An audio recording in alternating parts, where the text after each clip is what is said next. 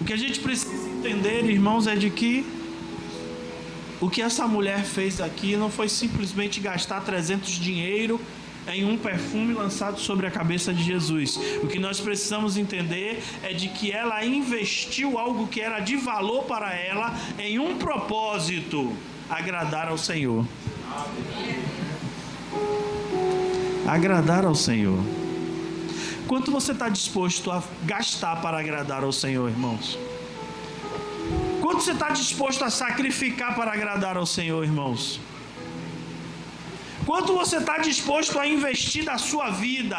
Quanto você está disposto a investir de humilhação, de renúncia, para agradar a Deus?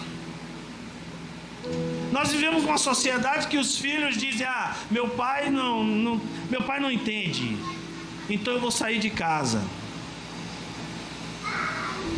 Vai, sai de casa. Sai de casa para você experimentar do que é bom para tosse. Não senta, não conversa, não esclarece e a gente pensa de que isso são coisas pequenas e não são coisas pequenas, irmãos. São coisas que estão afetando a sua comunhão com Deus. É. São coisas que estão afetando a sua comunhão com Deus.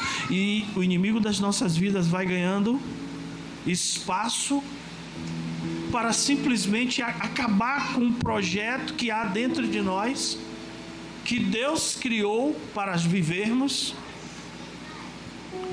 E a gente vai se distanciando desse projeto, desse propósito, e a tristeza vai tomando conta dos nossos corações. Aquela mulher quebrou um vaso de alabastro sobre a cabeça de Jesus. Nós precisamos quebrar o nosso orgulho diante de Jesus.